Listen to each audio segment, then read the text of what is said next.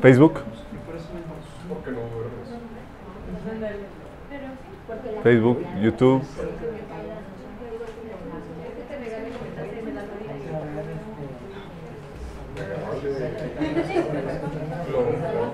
Ok, estamos en Facebook también. Estamos transmitiendo. Ok, chicos, ya estamos en vivo. Vamos a orar. Estamos transmitiendo en Facebook, en YouTube y estamos grabando en el fijo. ¿Sí estamos grabando, chicos? ¿En el fijo? Sí, perfecto. Vamos a orar. Amado Padre, te alabamos, te bendecimos, te damos tantas gracias, Señor. Por tu presencia en medio nuestro Señor, porque eres tan bueno con nosotros, que vienes, nos redimes, nos visitas, Señor, nos llenas con tu presencia y aparte nos das sabiduría y entendimiento, Señor.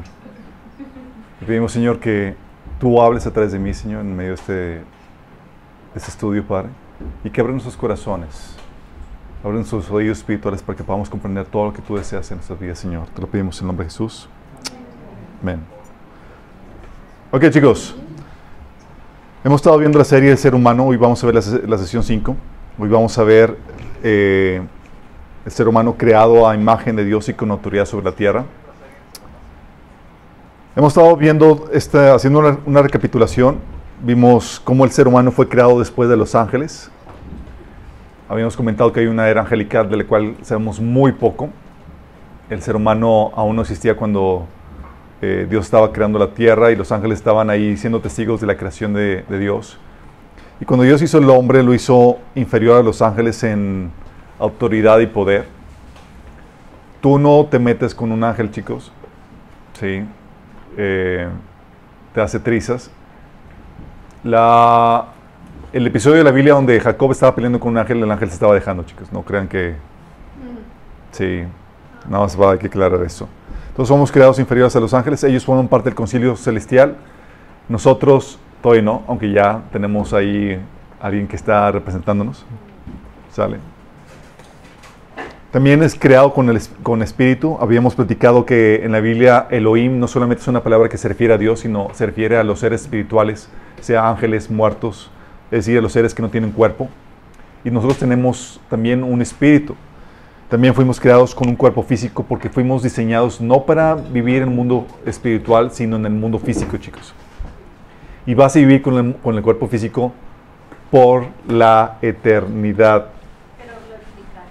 Gracias a Dios, glorificado. Hay que aclarar eso. No, con este cuerpo ya no lo aguanto. No, glorificado. Más guapos, resplandecientes, jóvenes. Sí, casi, casi como, casi, casi como ahorita, chicos. No, rubios no, digo, no, no sabemos, digo. Sí, rubios. Sí, nos vamos a reconocer, así es. Vamos a ver, el hombre ser eh, creado con cuerpo físico. En dos presentaciones, hombre y mujer, vimos dos presentaciones. Solamente dos géneros, chicos. Los demás son de géneros, ¿sale? Creado con capacidad reproductiva, fuimos llamados para eh, formar, eh, para tener familia, tener, llenar la tierra. Ser humano fue diseñado para ser bendición, chicos. No somos la plaga de la tierra, somos la bendición en la tierra. Conforme aumenta la población, aumenta la bendición. Sí, obviamente sea, Satanás ha vendido la idea o el paradigma de la sobrepoblación, ya vimos qué onda con eso. Es toda una mentira. También vimos que fuimos creados con alma, con alma, que es donde está tu voluntad, tu mente, tus emociones, tus pensamientos, tu personalidad, chicos. Y también vimos la pasada que fuimos creados con un propósito. ¿Se acuerdan cuál fue el propósito por el cual fue creado el ser humano? Para glorificar a Dios. no. Sí, no. Acuérdense que no era, no era solamente glorificar a Dios, chicos. Es, el ser humano fue creado para tener una relación con Dios y en unión con Él, representarlo en el área de dominar y desarrollar, en la tarea de dominar y desarrollar y disfrutar la tierra para la gloria de Dios. ¿Sí? Esto implica, habíamos platicado, el tener una relación con Dios, eh, la tarea de representarlo, el trabajo de dominar, desarrollar la tierra, pero también no solamente la cuestión de trabajo, sino disfrutar la creación de Dios en unión con Él, chicos. ¿Sí? Este es el resumen de para qué fue creado el ser humano. Vimos los detalles de eso la sesión pasada y hoy vamos a ver que el hombre fue creado a la imagen de Dios y con dominio sobre la tierra. Después de hacer, dice la Biblia, que después de hacer su gloriosa creación, ya como punto final, empieza, eh, Dios crea al ser humano. Génesis 1 del 26 al 27 dice, entonces dijo Dios, hagamos al hombre a nuestra imagen, conforme a nuestra semejanza, y señorea a los peces del mar, en las aves de los cielos y en las bestias, en toda la tierra y en todo, y en todo animal que se arrastra sobre la tierra. Y creó Dios al hombre a su imagen, a imagen de Dios lo creó, varón y hembra los creó. Y aquí te habla de que Dios hizo al hombre a su imagen y semejanza y le dio dominio sobre la tierra. ¿sí? A la imagen de Dios, y eso quiero que entiendas el propósito por el cual Dios te hizo su imagen. Es muy importante. Te hizo su imagen para que tengas relación con Él, chicos, y puedas compartir su gloria. La comunión íntima, chicos, se da solamente entre seres de la misma naturaleza o de la misma especie. Por eso, cuando hablando Pablo de con quién puedes tener comunión íntima, dicen en 2 Corintios 6, del, 6 al, del 14 al 16, no formen yunta con los incrédulos. ¿Qué tienen comunión la justicia y la maldad? ¿O qué comunión puede tener la luz con la oscuridad? ¿Qué armonía tiene Cristo con el diablo? ¿Qué tiene en comunión un creyente con un incrédulo? ¿O en qué concuerda el templo de Dios y los ídolos? Porque nosotros somos el templo del Dios viviente, como Él ha dicho, viviré con ellos y caminaré entre ellos, yo seré su Dios y ellos serán mi pueblo. Fíjate cómo habla de Comunión solamente cuando con, con personas que tienen la misma naturaleza, tanto espiritual como natural, chicos. Sí, por algo Dios también ordenó que todo se multiplicara de acuerdo a su, a su género. Y en el ser humano, por algo, dice, cuando, eh, por eso la comunión solamente se entre un hombre y una mujer, personas de la misma especie. Dice Génesis 2, del 23 al 24. ¿Se acuerdan cuando Dios creó, cuando Dios creó a la mujer? Ve a Adán a la mujer después de que le puso los nombres a todos los animalitos y vio que todos tenían pareja menos él, ¿se acuerdan? Dijo, este sí, mis, costillitas. No, dijo, este así es hueso de mis huesos, carne de mi carne. O sea, dijo, es alguien de la misma especie que yo. Sí. Y se, llamará mujer porque del hombre fue sacada. Luego menciona las implicaciones de, crearlo con la misma, a la imagen del hombre. Dice, por eso el hombre dejará a su padre y su madre y se une a su mujer y los dos se funden en un solo ser. Porque esa unión íntima solamente se sucede, sucede con personas de la misma especie, mismo, con la misma naturaleza, chicos. El hombre con la mujer son la misma naturaleza, misma especie, y pueden tener esa comunión, sí, íntima. Pero también entre Dios y el ser humano. Dios es espíritu y te hizo espíritu, un espíritu a su imagen y semejanza, para que puedas tener esa comunión con Él. Por eso Dios dijo, hagamos al hombre a nuestra imagen, conforme a nuestra semejanza. Y creó Dios al hombre a su imagen, a imagen de Dios lo creó, varón y hembra los creó. Y tú ves, oye, Eva fue creada la imagen del hombre y los dos pueden tener esa comunión. Dios fue creado, digo, el hombre fue creado a la imagen de Dios. Entonces la misma lógica es que para que puedan tener comunión íntima. Y es lo que dice la Biblia en 1 Corintios 6, 17. Pero el que se une al Señor se hace uno con Él en espíritu. ¿Por qué? Porque es la misma comunión, chicos. Tú fuiste creado la imagen y semejanza para que puedas tener esa comunión con Dios, disfrutar de Él.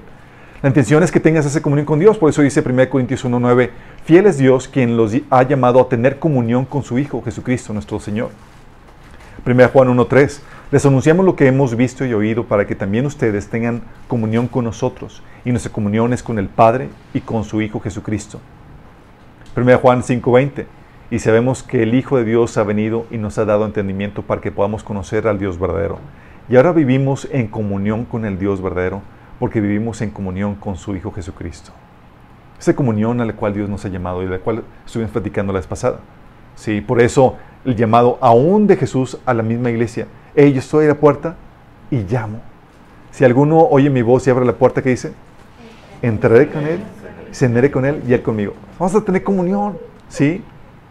Por eso nos hijos semejantes, chicos, porque o tienes personalidad y voluntad propia tal como Él para que puedas tener comunión con Él. Tienes un espíritu y alma tal como Él para que tengas esta, puedas tener esa comunión con Él. Tenemos emociones como el amor, la ira, los celos, la frustración, como Dios mismo lo tiene, chicos. Tenemos la capacidad intelectual, racional y de lenguaje para podernos comunicarnos con Él y entenderlo. Tenemos la capacidad de unirnos emocionalmente y mentalmente y también en voluntad para podernos unir con Él. Lo podemos, de hecho, a Dios comprender y Él nos puede comprender porque tenemos su misma imagen, chicos. ¿Se acuerdan que habíamos platicado la pasada que Dios quiere compartir su gloria contigo? Dijo Dios, Dios es Padre y te puso en una situación para que tú puedas experimentar la misma experiencia de ser Padre. Sí. Dios es Rey y te puso, te dio un reino para que puedas experimentar esa gloria de ser también Rey sobre tu propio reino, sobre nuestro reino. Sí. Dios nos puso en esas relaciones. Así como es Dios con el pueblo, sí, Él es esposo, su pueblo es la esposa, nos puso, nos puso en relaciones similares para que podamos comprenderlo. Por eso, por eso podemos comprendernos. Y, miren chicos, sé que las relaciones con el ser humano son complejas y complicadas. Al punto que hay gente que prefiere relacionarse con animales que con personas. Si les ha pasado a personas que tienen un montón de animales y muy pocas personas, muy pocos amistades. Porque es complicado, chicos. Y es cierto, tiene sus retos y dificultades de relacionarse con personas. Pero con las personas son las únicas con las que puedes intimar y puedes comprender y compenetrarte de una forma que nunca podrías con un animal. ¿Sí? De hecho, te aseguro que si tu animalito hablara, también ya lo rumbarías.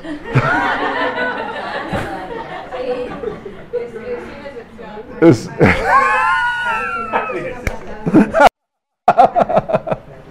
sin excepción, jamás te vas a poder compenetrar con, una persona que, como, digo, con un animal como lo, haces con una persona. Sí. Puedes tener un animalito y demás, pero jamás vas a poder compartir las emociones y el que te comparta los mismos sentimientos, pensamientos y compenetrarte a nivel racional, emocional y eh, aún personal, chicos. No es lo mismo. Sí. Y por eso Dios nos creó su imagen y semejanza. Porque ¿Te ha pasado? Tienes una plática con alguien de corazón abierto. Una plática con alguien de corazón abierto y te puedes identificar porque has pasado por lo mismo o has experimentado lo mismo y dices, wow, bueno, tú podrías tener una plática con tu perrito y tu perrito eh, con cara de, what? Porque no entiende lo que tú estás viviendo. Para él, más, dame mi croqueta y te, y te muevo la cola, sí. Digo, el perro y te da amor.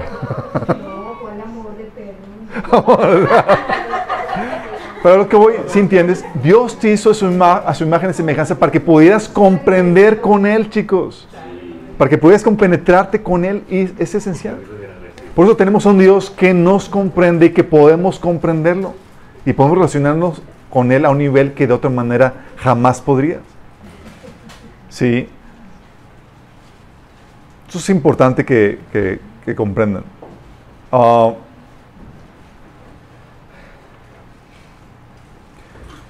y es aquí donde también fuiste hecho su imagen y semejanza y con dominio sobre la tierra para representarlo sobre la tierra, chicos. Cuando Dios te pone como, como, te da su imagen, es como decirte que te está poniendo como representante de Él. Lo que en términos jurídicos te pone, te da como quien dice la carta poder, así como que para que me representes. ¿Va? A darle su imagen y su autoridad sobre la tierra, lo que estaba haciendo Dios era ponerlo como su representante sobre la tierra. El ser humano, chicos, sería un virrey. Y habían platicado que aquí en México llegamos a tener un virrey. ¿Quién fue? Santana. No. no. Maximiliano, chicos. Algo de historia, por favor, chicos. ¿Y se acuerdan que era un virrey? Supone que éramos una colonia de España. El rey era el rey de España, pero el representante del rey era aquí Maximiliano, chicos. ¿Sí? Lo mismo quería Dios hacer. Dios es el rey del cielo y quería poner un representante de él en la tierra para que reinara este reino y puso el ser humano. Su humano el ser humano sería un virrey, un representante del, eh, del, rey que está en el cielo. Y ambos, ambas tenían que estar combinadas, chicos, ambos aspectos. El aspecto del dominio ¿sí? Sobre la tierra y de la imagen. La función de rey para reinar y la de sacerdote para representarlo. Porque si fuera solamente que Dios te diera la imagen de Él, sería para representarlo en qué o sobre qué. O sea, sería como que quiero que seas como yo y que me representes. Le pregunto sería, ¿en qué? Sí. ¿O sobre qué? ¿Sobre qué quieres que te represente? Y el Señor dijo, ok, quiero que seas mi representante y te doy dominio. Sí. Sobre la tierra. Poder, por eso la representación y la autoridad tienen que ir juntos. Si no, si te doy una mala representación y no te digo sobre qué vas a ejercer autoridad, viene a ser de nada esa, esa representación. Y la idea es que lo represente sobre la tierra. Por eso, inmediatamente Dios creó al hombre, le dio su imagen y le dio autoridad sobre la tierra. Y esa autoridad persiste, chicos, y es parte de lo que Dios quería eh, eh, redimir. Por eso dice la Biblia en Apocalipsis 5.10, y nos has hecho para nuestro Dios reyes, con personas que tienen dominio sobre la tierra, y sacerdotes, personas que representan a Dios. Dice, y reinaremos sobre la tierra. Sí. Es la función de, de ser sus, sus reyes y sus representantes, ¿dónde o qué? Sobre la tierra. Y es una responsabilidad que se restaura en la vida del cristiano. Con la caída, la imagen que tenemos de Dios se, distorsionó. El hombre la sigue reteniendo, pero ha sido distorsionada y no reflejamos a Dios como deberíamos. Pero con Cristo se empieza a restaurar eso. Se empieza a restaurar la autoridad, tanto que tenía el hombre, como su función como representante. Por eso dice 1 Pedro 2.9, mas vosotros sois linaje escogido, real sacerdocio, o un, un reino de sacerdotes. ¿Sí? Dice, y todo lo que, por eso dice también Pablo, en esta función sacerdotal, y todo lo que hagan o digan, háganlo como representantes del Señor Jesús y den gracias a Dios Padre por medio de Él. O sea, que tú lo hagas como qué? Como representante. Colosenses 3:17 lo que dice. ¿Por qué? Porque quería que Dios que lo representaras aquí en la tierra. Es decir, chicos, quería que Dios abriera una colonia del cielo aquí en la tierra, construida, fabricada, administrada por el ser humano. En teoría, este caos que vemos aquí sobre la tierra debería haber sido un pedacito del cielo. Pero por nuestra culpa, tenemos el caos que tenemos. Es culpa de Adán, ¿cierto? Entonces fuimos creados a la imagen de Dios para representarlo sobre la tierra. Para tener una relación con Él, representarlo sobre la tierra, pero también, como tenemos la imagen de Dios, tenemos un valor superior al de los animales, chicos. El valor del ser humano es superior al de los animales porque fue hecho a imagen y semejanza de Dios. Valemos mucho más, chicos. Dice Mateo 6:26, mirad las aves del cielo que no siembran ni ciegan, ni recogen en graneros, y vuestro Padre Celestial las alimenta. ¿No valéis vosotros mucho más que ellas? Tú vales más que los animales. Mateo 10:31 dice así que no temáis, más valéis vosotros que muchos pajarillos. Mateo 12:12, ¿cuánto más vale un hombre que una oveja? Por eso, chicos, considerando la que el ser humano tiene mayor valor que la de los animales es que los animales es lícito sacrificarlos en beneficio del ser humano. ¿Y saben quién hizo el primer sacrificio? Dios, Jesús. Génesis 3:21 dice que Dios el Señor hizo ropa de pieles para el hombre y su mujer y los vistió. Ropa de pieles, chicos. Tuvo que haber un sacrificio.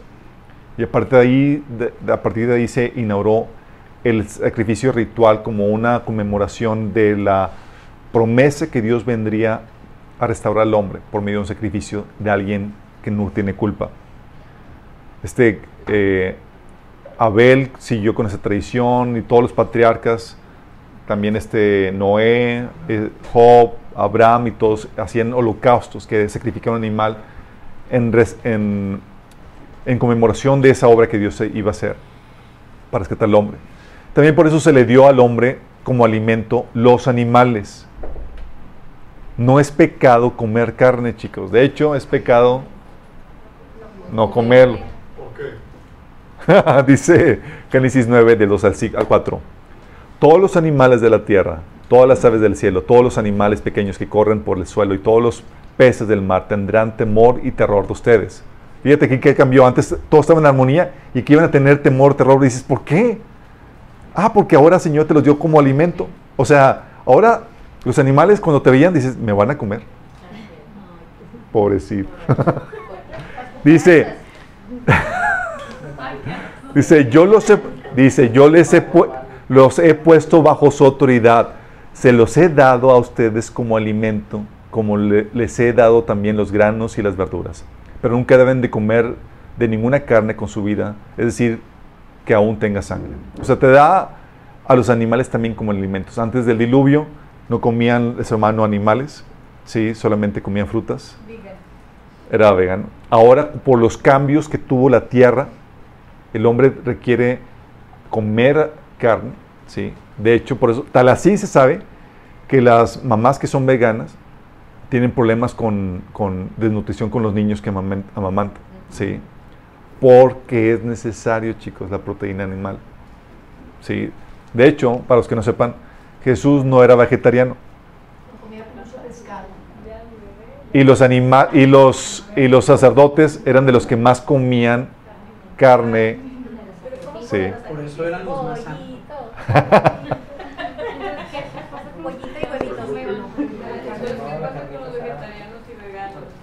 ¿Qué pasa con ellos? Hay que orar por ellos. No. Eh, se exponen a desnutrición. Sí, cuando Dios te pone una, te, da, te pone instrucción de que puedas, de que comas alimentos porque lo, lo hace por tu bien, ¿sale?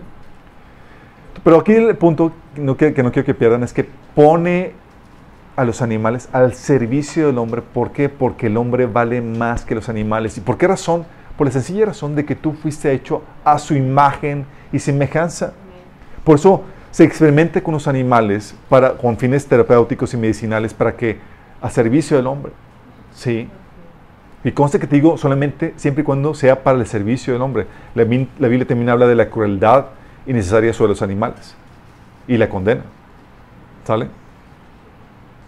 Oye, dices, bueno, entonces fuimos hechos para representar a Dios y mi valor está, eh, eh, este, eh, está basado en ello. ¿Qué tal si sufro daño en mis capacidades?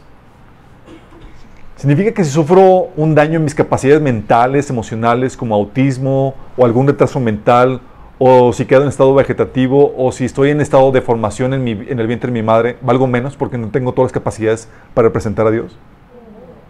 ¿No?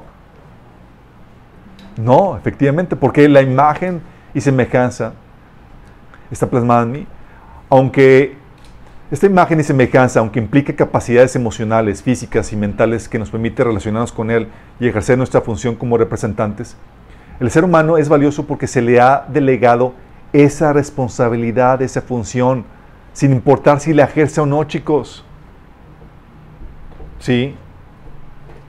Por el hecho, el solo hecho de ser un, de ser un humano, ya gozas de un valor y una gloria especial otorgada por Dios, sin importar si cumples o no la función de presentar. ¿Vamos? Por eso la Biblia dice en Santiago 3 del 9 al 10, hablando, dice, con la lengua bendecimos a nuestro Señor y Padre y con ella maldecimos a las personas creadas a imagen de Dios. De una misma boca salen bendición y maldición. Hermanos míos, esto no debe ser así. Y consta que dice al ser humano, que bendecimos al ser humano. Maldecimos al ser humano. Y no está hablando de cristianos, está hablando en general, porque aunque no estén cumpliendo la función tal cual como Dios la manda, su propósito, tienen el potencial y tienen el sello de Dios. Sí.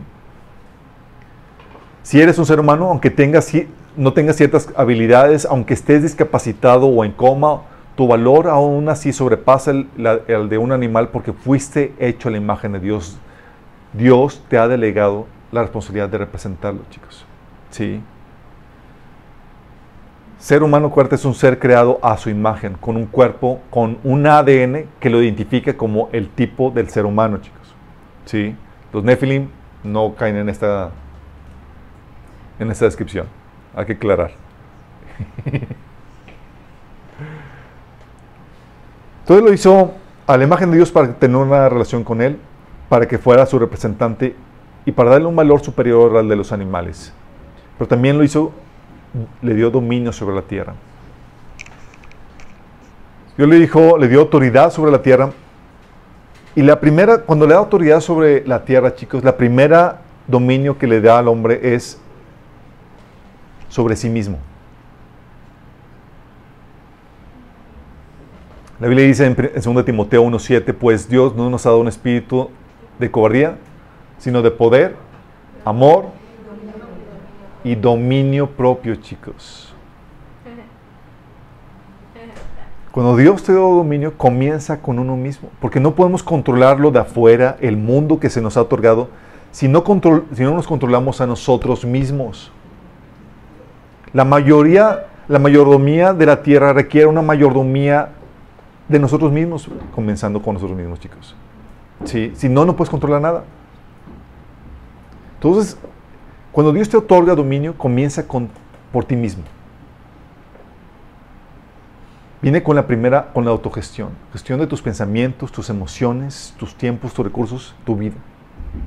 Para luego controlar los recursos de la tierra. Sin el correcto dominio personal no puedes controlar la tierra, chicos. Controlar o gestionar los recursos de la tierra. Dice la Biblia en Salmo 8 del 4 al 7. Lo pusiste a cargo de todo lo que creaste y sometiste todas las cosas bajo su autoridad.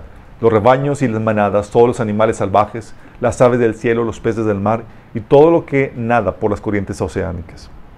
Y así todo lo puso bajo nuestro dominio. Esa correcta, correcta gestión depende del dominio personal como le habíamos comentado. Y Dios nos dio la capacidad de controlar y gestionar todos los recursos sobre la tierra. Pero ¿cómo se lleva a cabo esto? Por medio de un oficio, chicos, como han platicado la sesión pasada. Por medio del trabajo, por medio del oficio. El don o la capacidad para ejercer un oficio, un servicio, dice la Biblia en Romanos 12, del 6 al 8, Dios en su gracia nos ha dado dones diferentes para hacer bien determinadas cosas. Fíjate lo que dice. Para hacer bien todas las cosas, determinadas cosas. Aún y al más talentoso, chicos. Tiene sus áreas débiles donde no es bueno en todo. Tiene un límite natural. Y luego te dice aquí en la instrucción, te dice que Dios te ha dado dones para hacer bien determinadas cosas y te enseña que te enfoques en esas cosas. Porque eso te ayuda a encontrar tu propósito y definir cuál es tu función. Pero dice, por lo tanto, si Dios te dio la capacidad de profetizar, habla con toda la fe que Dios te ha dado. Si tu don es servir a otros, sírvelos. Si tu don consiste en animar a otros, anímalos. Es decir, enfócate en lo que eres bueno. Ese es parte del dominio, cómo se ejerce el dominio sobre la tierra, chicos. Y te había platicado la vez pasada que el ejercicio del dominio sobre la tierra, el dominar la tierra, implica una gestión de los recursos que implica el servicio que realizas. Y aún, chicos, las personas discapacitadas tienen. Es tan impresionante como Dios hizo al ser humano que aún las personas discapacitadas pueden ofrecer un servicio o un oficio, chicos. Tienes, por ejemplo, Stephen Hawking, ¿Sí saben quién es? ¿Quién es? Es un astrofísico que está en una silla de ruedas y que habla por medio de una computadora. La teoría todo. Sí. La teoría de todo. Hasta hicieron una película de él. Es un astrofísico que aunque su cuerpo está en total de, decadencia y lo tiene postrado en una silla de ruedas, sus capacidades mentales e intelectuales le han permitido convertirse en uno de los principales teóricos de la astrofísica, chicos. Lo cual te habla de la capacidad de dominio que tiene, eh, el ser humano. Capaz de, oye, no tengo la, mi cuerpo funcional, pero mi mente todavía así, con esto puedo ejercer dominio sobre la tierra. Qué grueso. Puedo, puedo ofrecer un servicio. Sí, es ateo. Sí, gracias a Dios. Ah, también tienes a Nick Bujicic, que es la antítesis eh, cristiana. Este joven aunque nació sin piernas ni brazos, ¿te imaginas? Sin piernas ni brazos. Se intentó suicidar a los 10 años. Se intentó suicidar a los 10 años. Sí. Pero por medio de su oratoria ha podido compartir su fe y su actitud hacia la vida, inspirando millones de personas. Ha escrito libros, ha ido a compartir el Evangelio incluso a congresos de, eh, de gobierno y demás. Ha hecho más cosas que tú y yo juntos. Y está casado, hijos, y tiene, está casado y tiene cuatro hijos. Una persona sin brazos ni piernas ejerciendo dominio para la gloria de Dios, chicos. Sí. Tiene un libro, ahí se lo recomiendo. Ah, de hecho, tenemos que conseguirlo. todavía no se lo recomiendo hasta que lo tenga. Todavía no, todavía no se lo recomiendo hasta que lo tenga. Sí. ya lo vendimos. Sí. Pero eso es lo que implica el dominio sobre la tierra, chicos. Implica tu dominio personal, dominio sobre la tierra, pero el que sepa realizar un oficio. ¿Cuál? No el que tú quieras. Aquí no se trata de que sigues tu pasión. Se trata de que hagas tu don, tu talento, tu pasión, chicos. Como lo hemos dicho, si tienes la pasión por cantar y nomás no tienes el don, chicos, ni lo intentes, chicos. Sí. Encuentra tu don y hazlo tu pasión. Sí. Y quiero platicarte las implicaciones de, de, que haya sido creado la imagen y a su imagen y semejanza y que te haya dado autoridad sobre la tierra. ¿Sabes qué significa esto que Dios hizo? Tiene implicaciones tremendas y terribles.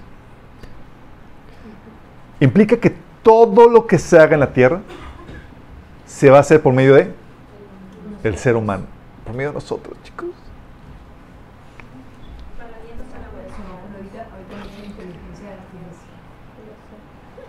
Todo lo que suceda aquí en la tierra, todo lo que Dios quiera hacer en la tierra, no lo va a hacer directamente, va a ser por medio de hombre, a través del hombre, chicos, porque somos los responsables. Es como si Dios, hecho, le da le caso a una persona, le da las llaves, es tuya. Todo lo que se haga aquí en la tierra va a requerir, va a requerir tu permiso, porque es tuya. Te dio autoridad. Por eso dice la Biblia que no hace nada sin informar a sus siervos. Amós 3.7 dice, de hecho, el Señor soberano nunca hace nada sin antes revelar sus planes a sus siervos, los profetas. ¿Por qué?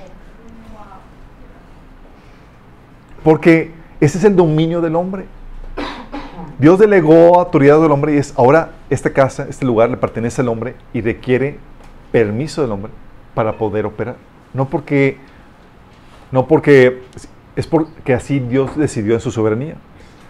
También dice la Biblia, por ejemplo, que si no te pones en la brecha, Dios no va a intervenir. Ezequiel 22 del 24, 29 al 31 dice, el pueblo de la tierra usaba de opresión y cometía robo. El afligido y el menesteroso hacía violencia. Y el extranjero oprimía sin derecho. Y busqué entre ellos hombre que hiciese vallado y que se pusiese en la brecha delante de mí a favor de la tierra, para que yo no la destruyese. Y no lo hallé. Por lo tanto derramé sobre ellos mi ira. Con el ardor de mi ira los consumí. Hice volver a el camino de ellos sobre su propia cabeza, dice Jehová el Señor. O sea, estaba buscando quién se pusiera en la brecha para no destruir. No había ni un solo hombre que interviniera. Por eso también le dice la Biblia en Mateo 18, 18. Les aseguro que lo que ustedes aten en la tierra quedará atado en el cielo. Y todo lo que desaten en la tierra quedará desatado en el cielo. Es decir, todo lo que hagas o dejes de ser va a tener una repercusión en el mundo espiritual. Por eso dice la Biblia que si tú no oras, no sucede. Porque nos dio a nosotros la autoridad sobre la tierra para que todo lo que sucede aquí requiera permiso del ser humano. Dice la Biblia Santiago 4.2, no tienen, ¿por qué? Porque no piden. Señor, ¿por qué no te mueves? Porque no has orado.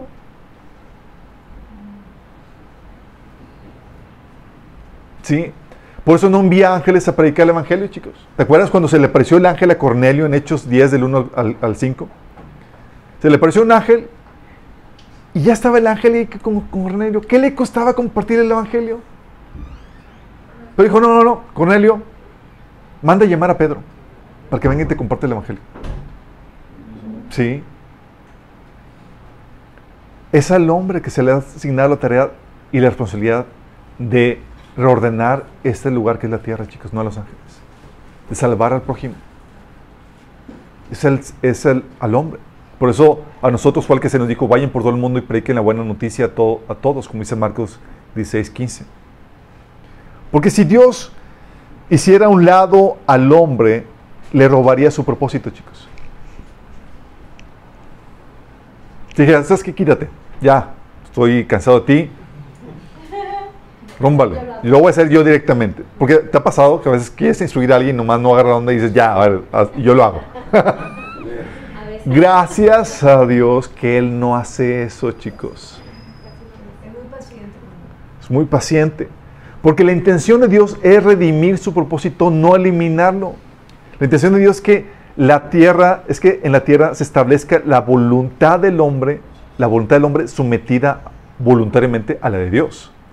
Pero la del hombre a final de cuentas. ¿Sí? Dios quiere que se haga su voluntad por medio de la voluntad del hombre. ¿Estás entendiendo esto? Por eso dice la Biblia que Dios pone en nosotros el querer como el hacer. Te ofrece, te da la propuesta para que tú te muevas y aceptes su voluntad y hagas lo que es su voluntad.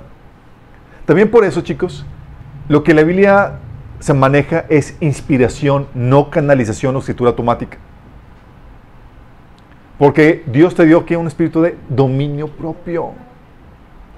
Ya si tu cuerpo empieza a escribir o un espíritu llega y empieza a canalizar y hablar por medio de tu cuerpo y no eres tú, señala que estás poseído, pero Dios jamás va a hacer eso, porque Dios no te dice, hasta un lado. ¿Sabes que no me gusta cómo predicas? Déjame entrar en tu cuerpo y hacerlo por ti. ¿Sí? ¿Sabes que Déjame yo decir las palabras porque a ti se te cuatrapea el asunto. No. Lo que hace Dios es que redime el propósito de su hermano. Trabaja contigo para que te alinees a su voluntad, para que tu voluntad sometida a Él pueda fluir. Sí. El propósito de Dios. Por eso, el reino, el reino de la luz, el reino de Dios, avanza con más lentitud, chicos, porque Dios tiene que trabajar en ti para moldear tu voluntad.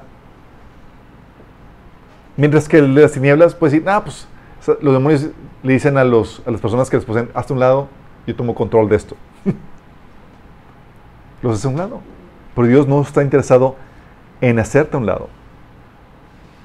Sí, por eso también la Biblia habla de la conversión y de la santificación, donde va trabajando en moldear, en moldeándote, chicos, versus manipulación, donde cedes tu voluntad por presión. Y aquí Dios lo que hace es, quiere redimir tu voluntad, para santificarte, para llevarte a una conversión. Por cierto, chicos, si tienen frío, apagan el abanico, el clima y demás, porque veo que están ahí algunos. Sí. Entonces, si te das cuenta, por eso Dios no te va a hacer a un lado. Va a trabajar contigo para redimirte, chicos. Qué grueso, ¿no? A veces quisiera, Señor, Señor, ya toma mi voluntad, toma control de mí, ya tú hazlo. Y el Señor, no seas flojo. Eres tú. Y por eso cuando Pablo estaba escribiendo las cartas, chicos, era Pablo en su voluntad y emociones ordenadas y alineadas por el Espíritu Santo para que escribieran las ideas de Dios. Pero tú vas a encontrar la personalidad de Pablo ahí. Y cuando escribe Pedro, vas a encontrar la personalidad de Pedro, ahí. Porque Dios no quiere ser a tu lado. Tú tienes una personalidad única dada por Dios y quiere que se refleje y se plasme porque refleja la gloria de Dios. ¿Sí me explico? Por eso cuando llegan personas y dicen, no, es que perdí conciencia y el Señor habló atrás de mí, no es Dios. ¿Qué son? Demonios. Demonios. Una señal de que... Porque Dios lo que quiere es redimir tu propósito, no hacerte a un lado. ¿Vamos? También por eso, chicos, la encarnación era crucial para, para la redención del hombre. Crucial. Porque si el hombre se metió en este problema, ¿quién tenía que entrar al quite para solucionarlo? El hombre. El hombre tenía que tenía que arreglar eso. Adán y el resto de la humanidad nos dan el ejemplo de el fracaso del hombre. Corrompió la imagen de Dios cuando pecó, y nosotros también, al nosotros pecar. Trajo la muerte, el sufrimiento y dolor a la creación. Fracasó en el propósito que Dios le dio al hombre sobre la tierra. Pero Jesús, que se le conoce como el segundo Adán, y su cuerpo, que es la iglesia, que es la, la comunidad de humanos redimidos, lo que representan es el éxito del hombre. Sí, el éxito del hombre. Salvó al hombre, Dios salvó al hombre siendo hombre, chicos. Con eso lo que hizo Dios es que restauró y glorificó la función del ser humano. Dios puede decir, ah, ah, no, no, no, tiene que ser un hombre. El propósito del hombre se tiene que cumplir. Y voy a restaurar la dignidad que el ser humano perdió. Y fíjate, ¿quién fue el que nos redimió? Un ser humano, uno de los nuestros. Venció a Satanás. ¿Estás consciente de eso? Dices, wow, uno de nosotros le ganó al enemigo. sí, le ganó al enemigo. Destruyó el imperio de la muerte. Sí. Por eso uno de los títulos favoritos de Jesús utilizados cuando estaba aquí en, la tierra era el Hijo del Hombre, hablando de su humanidad. Porque cuando estuvo aquí en la tierra, chicos, Dios, dice la Biblia en, Filipenses 2, que se despojó de sí mismo, es decir, de sus atributos. Él no estuvo aquí operando con su omnisciencia, omnipotencia ni demás. Él estuvo aquí como hubiera estado Adán antes de la caída. Su espíritu, si es Dios, lo podía sobrar sin cometer ninguna idolatría ni nada, porque en su esencia sigue siendo Dios, pero sin los atributos que, eh, de, divinos. Sí. Sino que estuvo aquí dependiendo y funcionando solamente como Adán estaba funcionando antes de la caída, dependiendo completamente del Espíritu Santo que operaba en y a través de él. Sí. Y en ese operar, sin hacer ninguna regla, sin hacer nada sobrenatural, venció al enemigo. Es Jesús un hombre quien desata, de hecho, los juicios del Apocalipsis y trae el reino de Dios de vuelta a la tierra. ¿Se acuerdan? Apocalipsis 5 del 1 al 5 dice, luego vi un rollo en la, mano, en la mano derecha de aquel que estaba sentado en el trono. El rollo estaba escrito por dentro y por fuera y sellado con siete sellos. Vi a un ángel poderoso que proclamaba con voz, con fuerte voz, ¿Quién es digno de romper los sellos de este rollo y abrirlo? Pero nadie en el cielo, ni en la tierra, ni debajo de la tierra podía abrir el rollo y leerlo. Entonces comencé a llorar amargamente porque no se encontraba a nadie digno de abrir el rollo y leerlo. Pero uno de los 24 ancianos me dijo, deja de llorar. Mira, el león de la tribu de Judá, el heredero del trono de David, ha ganado la victoria. Él es digno de abrir el rollo y sus siete sellos. Un ser humano, chicos. ¿Te acuerdas cuando Dios armó el pique con la caída, a partir de la caída? Que le dijo a la serpiente, dijo que la simiente de la mujer pisaría la cabeza. Dice, pondría enemistad entre la simiente de la mujer y la simiente de la serpiente. La simiente de la mujer aplastaría la cabeza de la serpiente, pero ella moriría el talón. Está diciendo, ¿sabes qué? Vamos a poner un pique entre el ser humano y el querubín más poderoso. ¿Qué denso? Yo dice, guay, ¿por qué, señorita? ¿Por qué?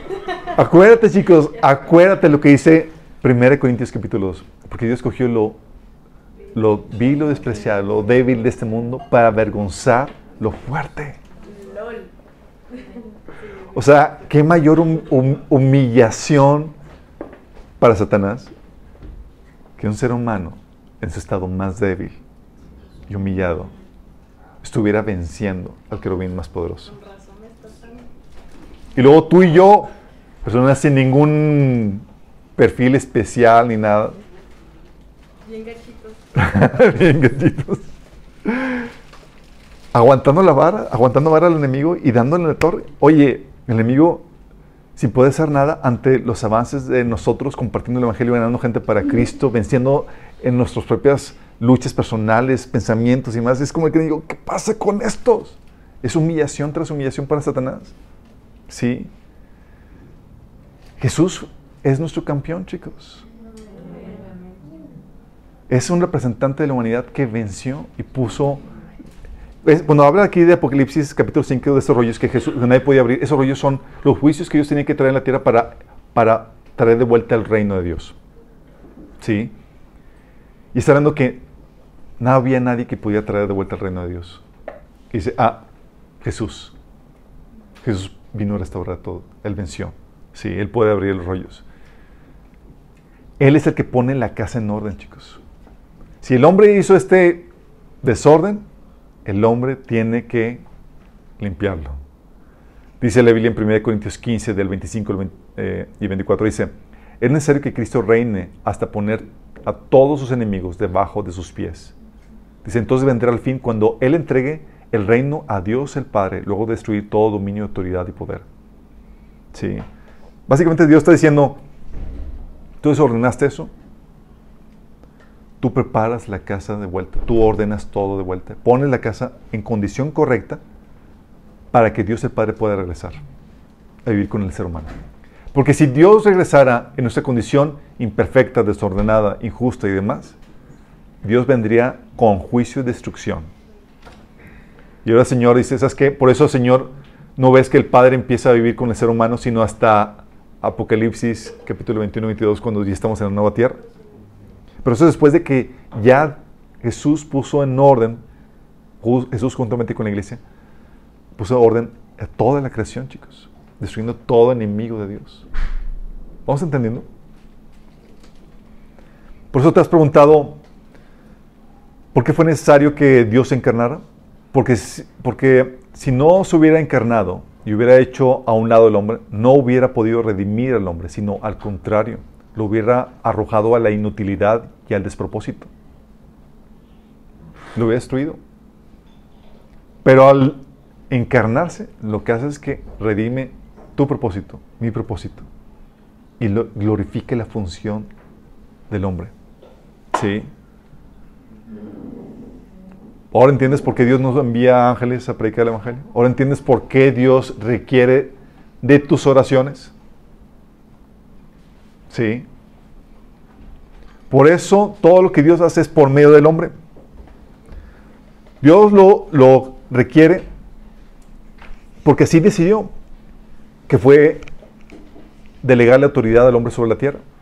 Por eso dice Juan Wesley, parece ser que el hombre sin Dios no podrá, y Dios sin el hombre no hará. Sí, te lo repito. Frase matadora. Juan Wesley decía, parece ser que el hombre sin Dios no podrá, y Dios sin el hombre no hará. Sí. Ahora entiendes por qué no hará. Porque fuiste puesto tú y yo, el ser humano, para que lo hagan representando a Dios. También decía Miles Monroe, autorización terrenal para intervención celestial. Sí. Dios no te desechará, Dios te restaurará, te santificará y te utilizará. Por eso la única forma en que se puede manifestar el reino de Dios es por medio del operar del Espíritu en ti, por medio de una voluntad sometida del hombre a Dios. ¿Estás entendiendo? Dices, ¿por qué Dios permite eso? Porque requiere a un ser humano para que ponga solución a esa problemática del cual te estás quejando. Y el ser humano delegado no sabemos dónde está y por qué no lo está haciendo.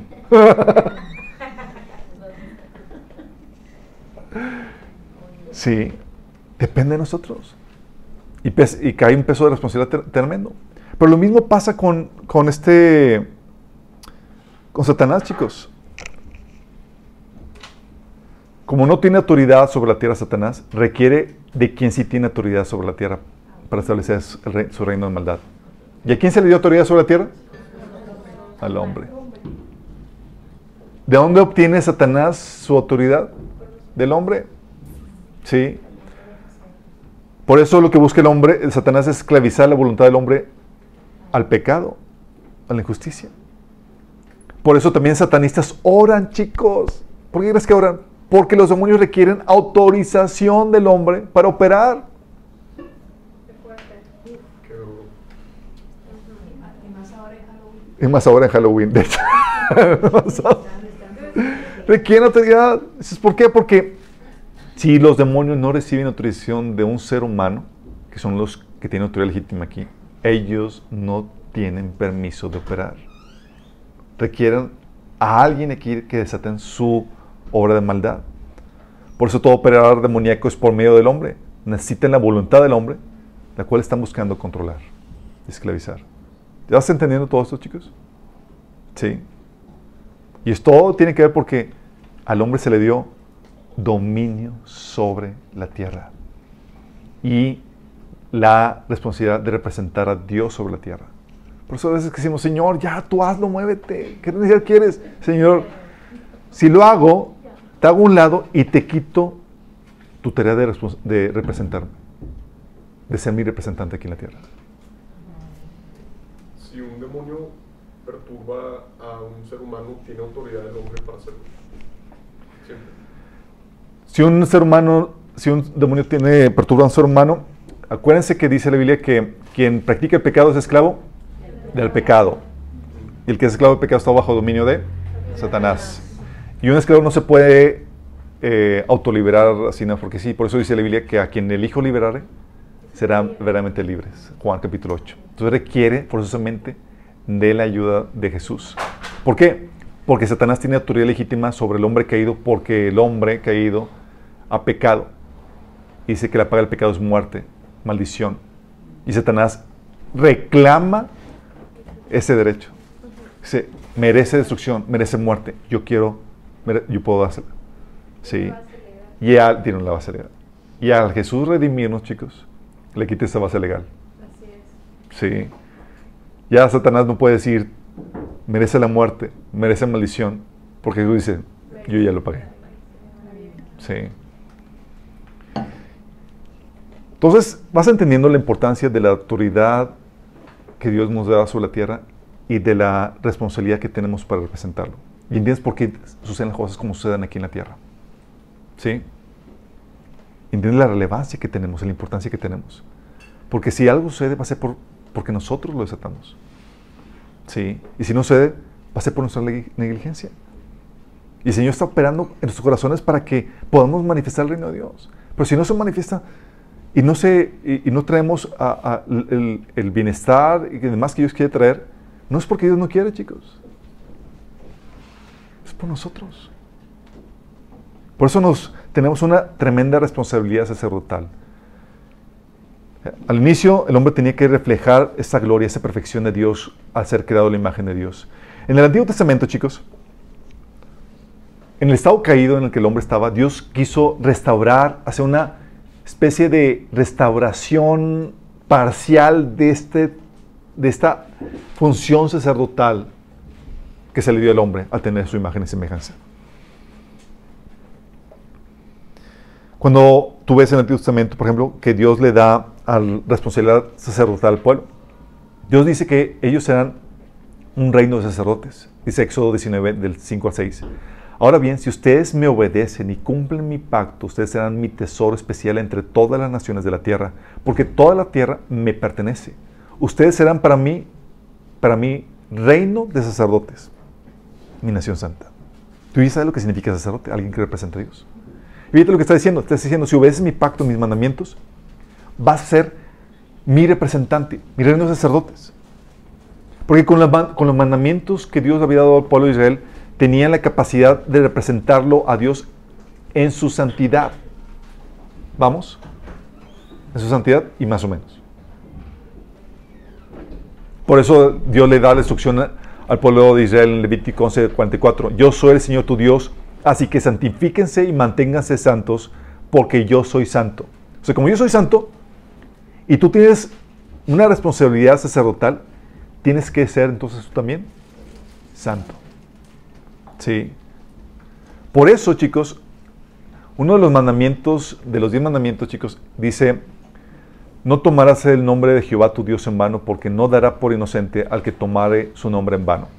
Y para muchos han considerado que este tomar el nombre de Dios en vano se refiere a, pronunciar el nombre de Dios de forma inapropiada. No, no se refiere a eso, chicos. Obviamente no debes de pronunciar el nombre de Dios de forma inapropiada, Pero no se refiere a eso.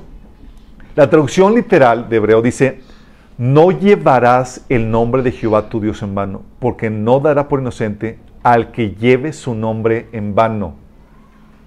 Está hablando de un mandamiento a que lo representes correctamente. Si tú llevas el nombre de Dios, tienes la responsabilidad de representarlo correctamente. ¿Vamos entendiendo?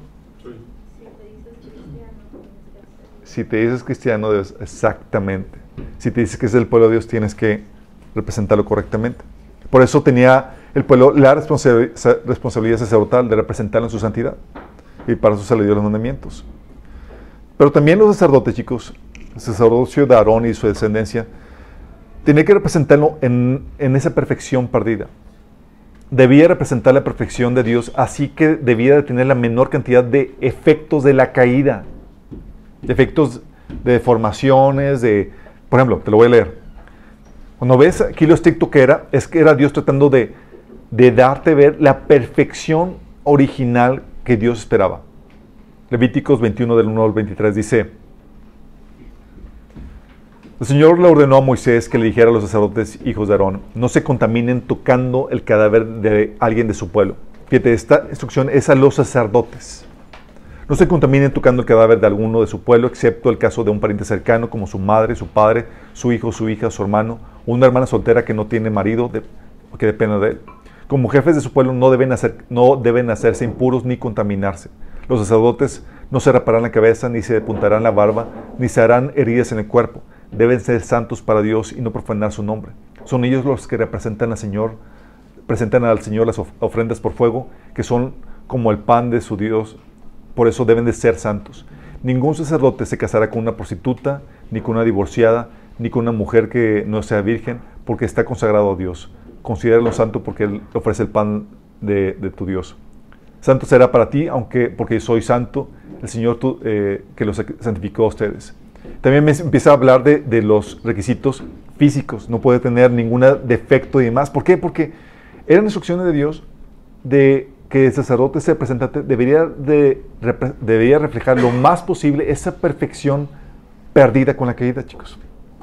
¿Sí? Y tú y yo estamos en la misma situación. Pues ¿cómo podemos representar? Primero Dios trabaja en nosotros para que lo representemos en carácter, en obras, en santidad. ¿Sí? ¿Pero estamos imperfectos? Sí, imperfectos. Por eso dice la Biblia en 1 Corintios 15 que lo imperfecto o lo corrompible no puede heredar lo perfecto.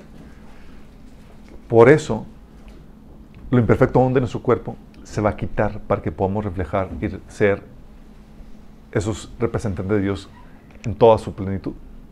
Sí. En el Nuevo Testamento, chicos, esta responsabilidad sacerdotal se reitera y se restaura con la iglesia.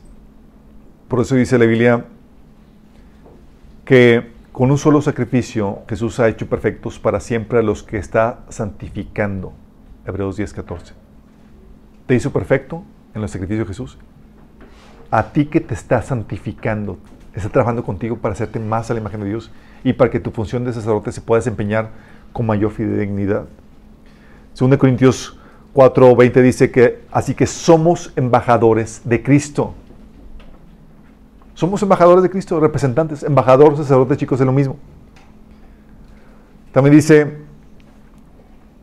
y esto, eso de ser embajadores de Cristo, chicos, sacerdotes del Señor, no es de cualquiera.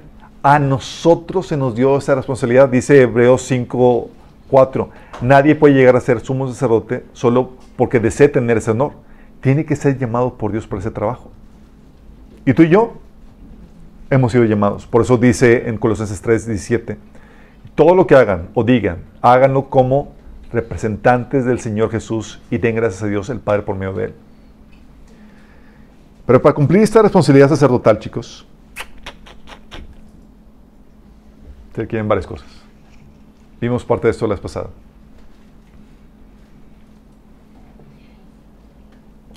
Uno, requieres comunión con Dios o una relación con Él.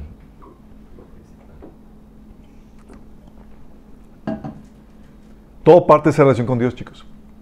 ¿Cómo vas a representar a alguien que no conoces, con quien no te relaciones? ¿Qué palabras vas a decir si no tienes en contacto con aqu- aquel a quien tú representas? Jeremías 23, 22 dice, pero si ellos hubieran estado en mi secreto, habrían hecho oír mis palabras a mi pueblo y lo habrían hecho volver de su mal camino y de la maldad de sus obras. Si ellos hubieran estado en dónde? En su secreto, en ese lugar privado donde tienes comunión íntima con, con Dios. Porque si no te relacionas con Dios, ¿cómo vas a hacer oír a la gente sus palabras? ¿Cómo vas a relacion- ¿Cómo lo vas a representar si no te relacionas primero con Él? Entonces tienes que tener primero comunión con Dios, básico. Por eso tu relación con Él, tu comunión con Él, tus tiempos devocionales son cruciales. Sí. Por eso te pregunto, ¿cómo vas con, con tus tiempos devocionales? No, llevo varias semanas que no lo hago. Híjole. ¿Para qué vives? Sí. ¿Fuiste creado para qué? Acuérdate el propósito del ser humano. Para tener una relación con, con Dios. Y en unión con Él, dominar y desarrollar la tierra y disfrutar para la gloria de Dios. Sí. Comunión con Dios. También requieres conocimiento de su palabra. Y cuando hablo de conocimiento de la palabra, me refiero a no leche. Dices que hay diferentes niveles de conocimiento. Ok. Dice la Biblia en Oseas 4:6. Mi pueblo fue destruido porque le faltó Conocimiento. luego fíjate la, lo que hace Dios. Por cuanto desechaste el conocimiento, yo te echaré del sacerdocio. Fíjate lo que dice. Dios no quiere ignorantes que lo representen. Por eso tu conocimiento de Dios es crucial. ¿Vas a representar a Dios y no lo conoces? Dice Dios, no, no, no, déjame esconderte. Y te esconde. Sí. Te desemplea, dice, no te quiero como sacerdote. Primero te me capacitas. ¿Va? Por eso dice la Biblia también en Colosenses 1 del 9 al 10, la oración de Pablo. Dice, así que desde que supimos de ustedes, no dejamos de tenerlos presentes en nuestras oraciones. ¿Qué oraba Pablo? Dice, le pedimos a Dios que les dé pleno conocimiento de su voluntad y que les, dé les conceda sabiduría y comprensión espiritual. Entonces la forma en que vivan siempre honrará y agradará al Señor y sus vidas producirán toda clase de buenos frutos.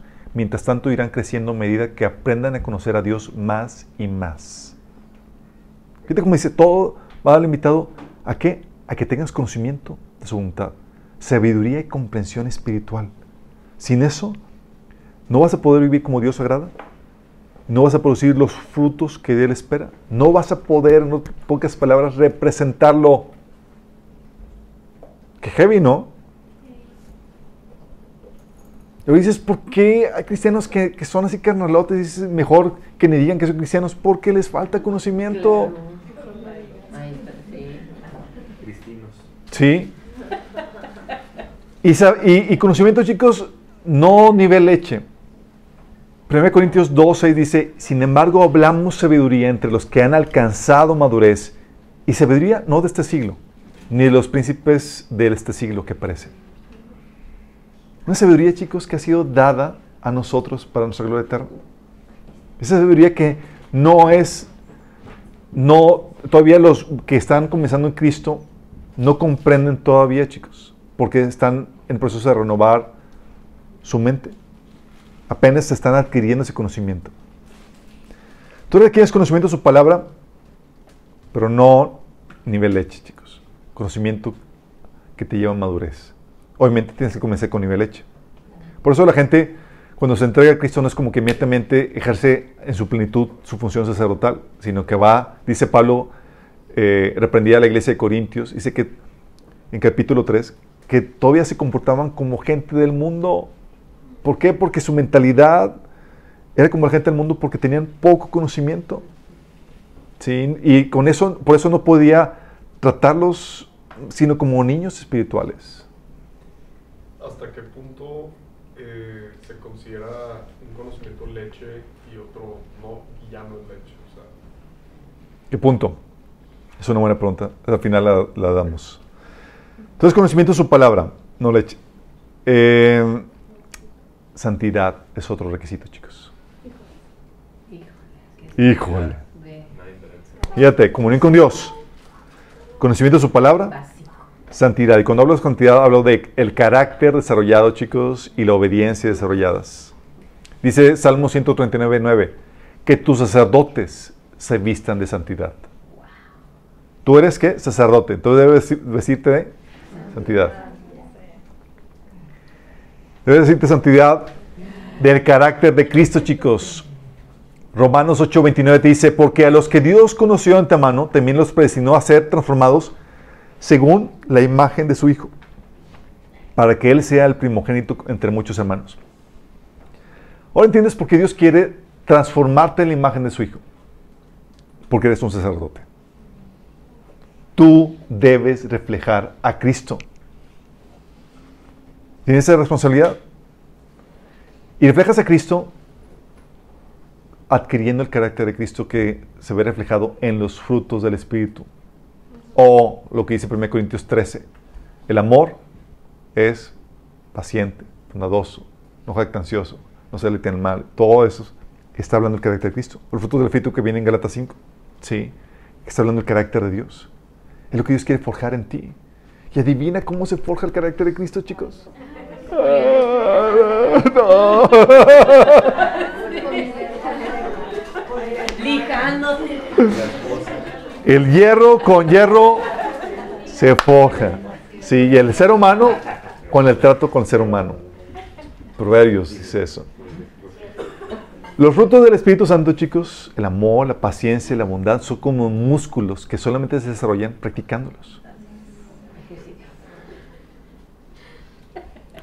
Es decir, el carácter de Cristo se desarrolla solamente con las pruebas y dificultades. Por eso dice la Biblia en Romanos 5 y Santiago capítulo 1, que debes de tener por sumo gozo cuando pases por diversas dificultades o por pruebas.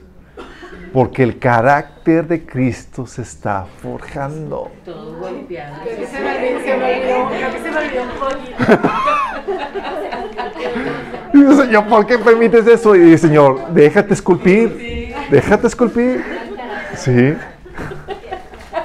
Por eso no viene el rapto. Por eso no vino el rapto septiembre. Gracias, gracias. Sí. Señor te está santificando. 1 Corintios 1, 2 dice,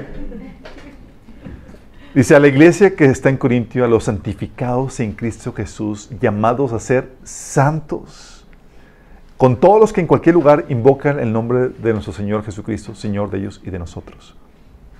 La importancia de esta santidad es porque la función que tiene el cristiano es la de representar a Dios, ser este sacerdote, chicos. Sin esta santidad, sin este carácter de Cristo forjado, tú falles en tu propósito de representar a Dios. Sí. Dice, de hecho, Pablo en 2 Timoteo 2.19, apártese de iniquidad todo aquel que invoque el nombre de Cristo. Si tú invocas el nombre de Cristo para ser salvo, como dice la Biblia, es porque eres cristiano. Dice, como consecuencia, es apártate de iniquidad. Apártate de maldad. ¿Por qué? Porque adquieres la responsabilidad de llevar el nombre de, de Dios sobre ti. Y acuérdate que no debes llevar el nombre del Señor en vano. ¿Sí? No es pronunciar, es llevar el nombre de Dios en vano. Sí. Por eso dice la Biblia que santificado sea tu nombre. ¿Dónde se santifica el nombre de Dios? En ti que lo llevas.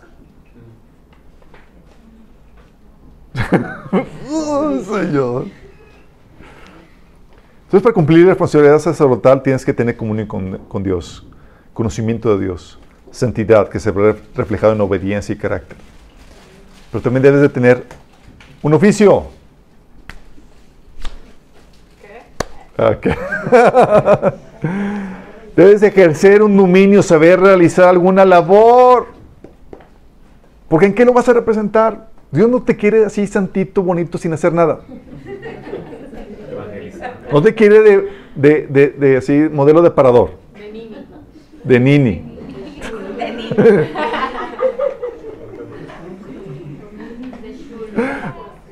Dios no te quiere así de muñequita de aparador. Te quiere para chambear, chicos.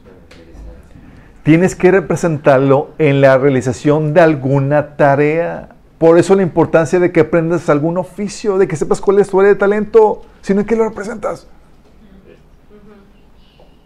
Por eso dice la Biblia, Juan, Colosenses 3:16, dice, todo lo que hagan o digan, háganlo como representante del Señor Jesús.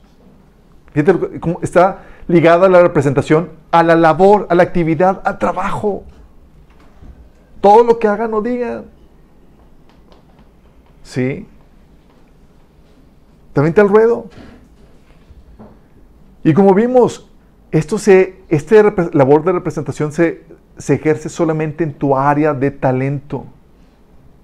Como vimos en Romanos 12, de 6 al 8, que Dios en su gracia nos ha dado dones diferentes para hacer bien determinadas cosas. Por tanto, si te dio la capacidad de profetizar, profetiza. Si te dio la capacidad, el don de servir, sirve. Si te dio, si, si eres maestro, enseña.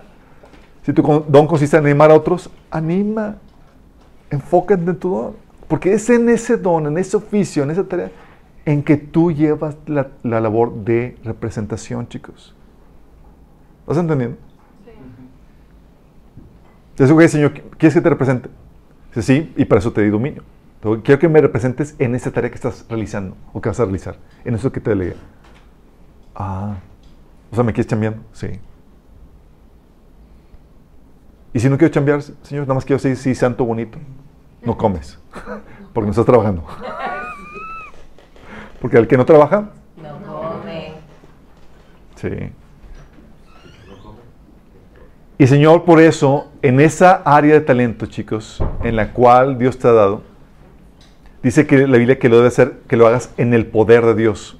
1 Pedro 4:11 dice, si alguno habla, hable conforme a las palabras de Dios. Si alguno ministra, ministre conforme al poder que Dios da, para que en todo sea Dios glorificado por, Cristo, por Jesucristo, a quien pertenece la gloria y el imperio por los siglos de los siglos. Fíjate lo que está diciendo. Está diciendo, si vas a hablar, como eres representante de Dios, debes hablar qué?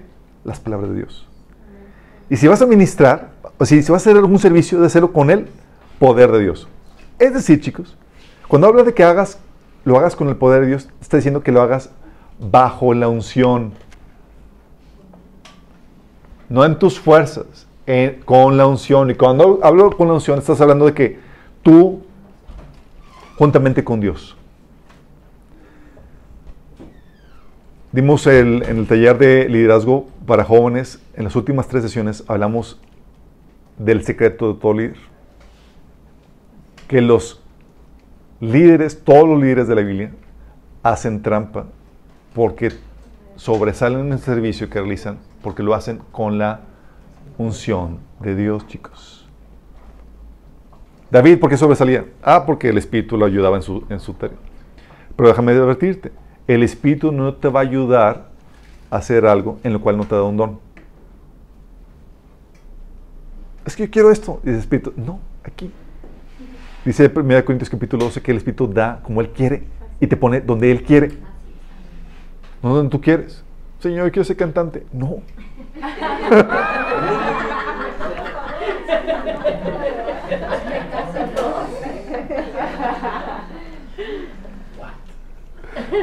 Pero cuando te aboques a hacerlo en el área de tu talento y lo haces para el Señor, empieza a fluir la unción, chicos. El poder de Dios. Que viene porque tú estás pegado a Él y quieres hacerlo para Él. ¿Sí? A veces me preguntan, oye, ¿y dónde sacas los estudios? ¿Por qué lo haces? ¿Y dónde? Yo hago trampa. ¿Sí? Lo hago en unión con Dios. Él es el que trae la revelación y eso. Mi esposa también hace, oye, cuando da la clase para los niños y demás, a veces que estamos tan atareados que no tenemos chance de hacer así, prepararnos súper bien por todas las respons- responsabilidades que, que tenemos. Y cuando da la clase a los niños, ves otra vez, dice mi esposa, cayó la unción y fluyó y dio la palabra, dio la enseñanza y todo eso. Sí. Porque Dios te ayuda. Y es importante que tú lo tengas en cuenta porque si tú no ves a el poder de Dios operando en ti, tú no vas a glorificar a Dios. Y aquí dice que es para la gloria de Dios. Te vas a envanecer. Sí. Pero cuando ves a Dios operando, mira, Dios cuando llega la unción te lleva a desempeñar la función que tú realizas de una forma destacada. Sí. Pero si tú ves tus propias habilidades dices, es para temblar.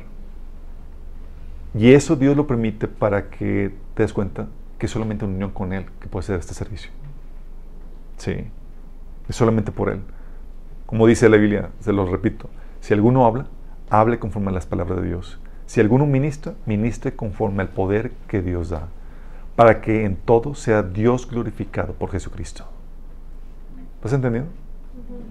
Si ves que Dios opera por medio de, de ti y ves su poder y su plan, quien va a ser glorificado no eres tú, sino Dios. Él trae la inspiración, Él trae la habilidad, Él trae la destreza. Él te da lo- el poder que necesitas para hacer lo que Él te encomienda. Sí. Y a veces lo damos cuenta en momentos de debilidad. Y dices, ay, Señor, no puedo. Y de repente puf, llega la- el input de, dices, wow.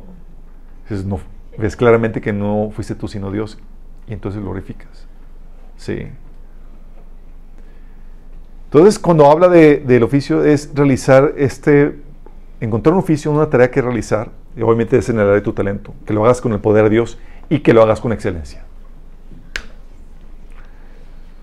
Que lo hagas con excelencia, chicos. Vivimos un tema de la excelencia el año antepasado. Sí, inició el año antepasado. Está la serie ahí, Cristianos de Valor.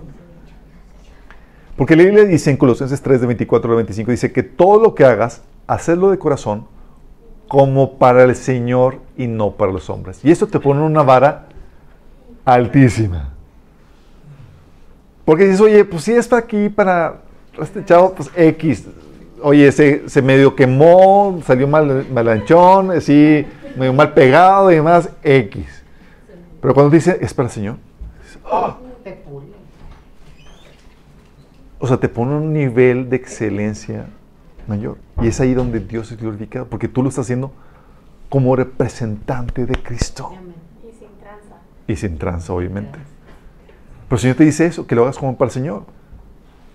La Biblia dice en Proverbios 10, 24, si no eres excelente, dice, los perezosos irritan a sus patrones, como el vinagre a los dientes o el humo a los ojos. O Proverbios 18, 9, que dice, el que es negligente en su trabajo confraterniza con el que es destructivo.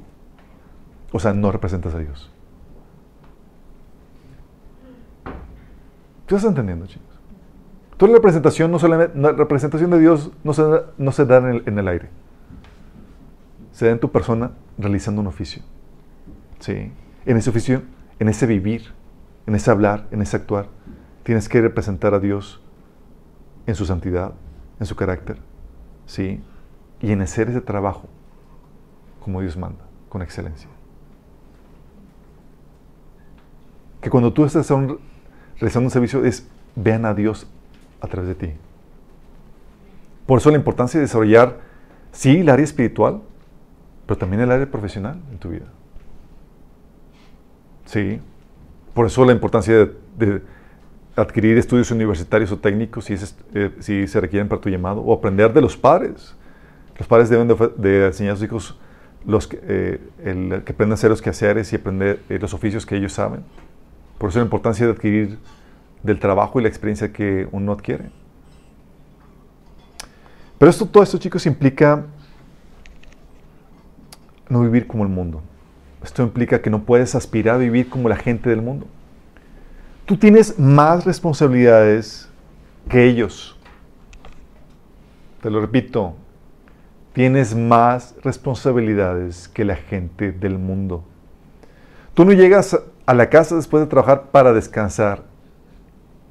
Tú tienes que cortar tu tiempo de descanso para continuar con tu preparación. ¿Estás entendiendo eso? Tu tiempo de descanso, de sueño, para estar con Dios o capacitar.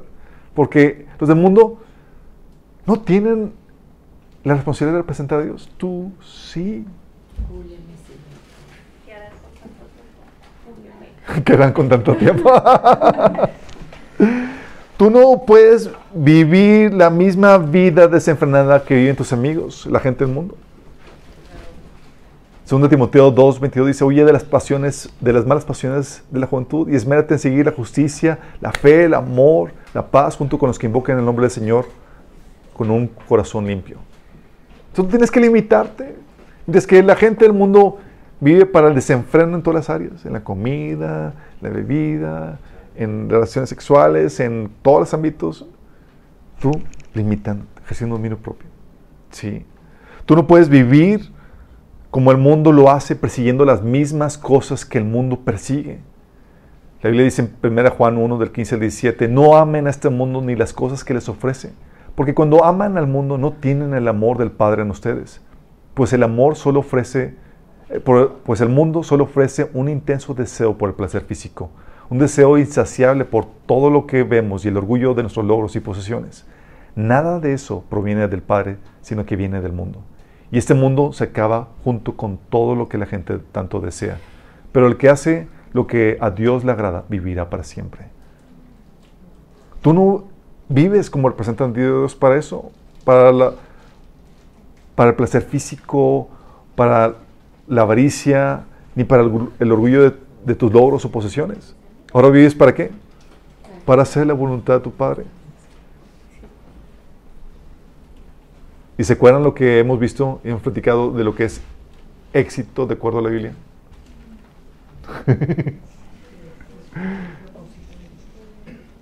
Tú vives para el éxito de Dios y el éxito para Dios es hacer su, su voluntad cuando nadie lo aprecia, nadie lo valora, cuando implica un sacrificio u humillación. Es entonces cuando eres exaltado por Dios, así como Jesús, que se humilló hasta lo sumo para luego ser exaltado por Dios cuando estuvo haciendo la voluntad de Dios. Y esto, chicos, no es solo para los pastores, es para toda la iglesia.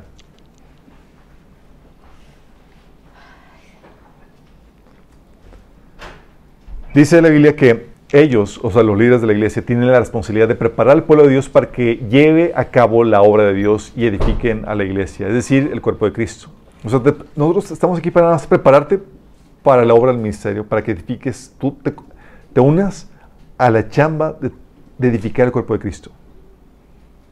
Dice, este proceso continuará hasta que todos alcancemos tal unidad de nuestra fe y conocimiento del Hijo de Dios, que seamos maduros en el Señor, es decir, hasta que lleguemos a la plena y completa medida de Cristo. 2 Corintios 3, 18 dice, así que todos nosotros, a quienes nos ha sido quitado el velo, podemos ver y reflejar la gloria del Señor. El Señor, quien es el Espíritu, nos hace más y más parecidos a Él a medida que somos transformados a su gloriosa imagen, chicos. Porque tu llamado no es ser como tu pastor, sino sobrepasarlo y ser como Cristo. Y hay gente que dice, no, es que yo no tengo llamado a ser pastor y piensan que los pastores tienen así, han sido llamados a tener un rango especial de santificación o de, o de conocimiento del Señor. No. De hecho, tu llamado no es ser como el pastor, tu llamado es ser sobrepasarlo a ser como Cristo. Ándale. Ahí te va el estándar. Ah. Por eso la reprensión que dio que el, el, el, autor de Hebreos le hizo a los cristianos, a quienes les escribió la carta en Hebreos 5 del 11 al 14, dice, nos gustaría decir mucho más sobre este tema, pero es difícil de explicar, sobre todo porque ustedes son tan torpes espiritualmente y te parece que no escuchan. ¿Tú recibiste carta? Dices, ah, me dijo torpe. Dice, hace tanto que son creyentes que ya deberían estar enseñando a otros. En cambio, necesitan que alguien vuelva a enseñarles las cosas básicas de la palabra de Dios. Son como niños pequeños que necesitan leche y no pueden comer alimento sólido. Pues el que se alimenta de leche sigue siendo bebé y no sabe cómo hacer lo correcto. El alimento sólido es para los que son maduros, los que a fuerza de práctica están capacitados para distinguir entre lo bueno y lo malo. Dice que deben ser maestros, enseñando a otros. Dios no quiere que te quedes en un nivel espiritual de alumno. Dios quiere que te desarrolles a tal punto que llegues a la altura de Cristo, que seas maestro. Y esto no solamente es para pastores, como estamos comentando. Es para todos. La idea es que, se, que llegues al nivel del pastor y lo sobrepases. Necesario. El Señor puso el estándar en nuestra vida porque tu responsabilidad como cristiano, sea cual fuera la posición que ocupes en esta vida, es representarlo, representar a Dios, representar a Cristo. Y esto es lo que requieres para ello. Y tal vez tú que nos estás sintonizando no le has entregado tu vida a Cristo. Si tú quieres cumplir el propósito de Dios para tu vida, tienes que primero entregar tu vida a Cristo. Porque sin el Espíritu de Dios no puedes representar a Cristo. No puedes vivir como Él manda. Necesitas, necesitas ayuda. Esto no se puede hacer, no se puede lograr con esfuerzo humano. El Señor te promete ayudarte con su Espíritu, te ofrece perdón, vida eterna, si tan solo estás dispuesto a arrepentirte y creer en el Evangelio. El Evangelio que te dice que Dios se hizo carne en la persona de Jesús, murió por ti en la cruz y resucitó al tercer día para darte vida eterna y perdón de pecados. Si crees en esto y estás dispuesto a arrepentirte, es decir, entregarle tu vida a Cristo, quiero que cierres los ojos y hagas conmigo esta oración. Diga, Señor Jesús, el día de hoy te pido que me perdones mis pecados. Hoy me arrepiento de seguir mis propios caminos, sino los tuyos. Pero hoy me entrego a ti. Yo creo, Jesús, que tú eres Dios, que moriste por mí en la cruz y que resucitó al tercer día. Hoy te acepto como mi Señor, para que gobiernes mi vida y como mi Salvador. Sálvame, Jesús. Entra en mi corazón, entra en mi vida. En nombre de Jesús. Amén. Si hiciste esto y fue genuino, si esta oración fue una expresión genuina de arrepentimiento de fe en Cristo, tu nombre ya fue escrito en el libro de la vida. Comienza un largo trayectoria que hacer, porque comienza Dios a moldearte. Porque como hemos estado viendo, Dios quiere hacernos a su imagen y semejanza para que puedas tú cumplir la función sacerdotal que se nos ha asignado. Ahora entiendes por qué Dios hace las cosas como las hace aquí en la tierra y por qué no requiere.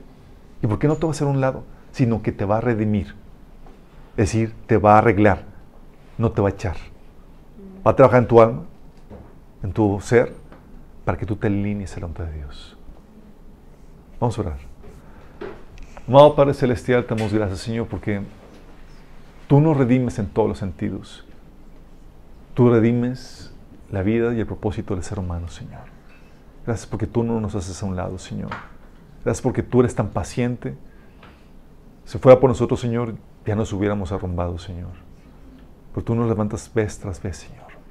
Nos purificas, nos limpias y nos pones a hacer tus planes, tus propósitos, la obra que tú nos has encomendado, Señor.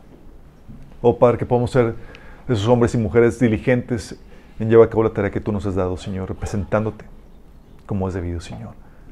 Que podamos ser las personas que tienen esa comunión íntima contigo, Señor, ese conocimiento profundo de ti, Señor, esa santidad, ese carácter de Cristo, Señor, llevando a cabo ese oficio que tú nos has delegado, Señor, como dignos representantes tuyos. Que no llevamos tu nombre en vano, Señor. Te lo pedimos en el nombre de Jesús. Amén.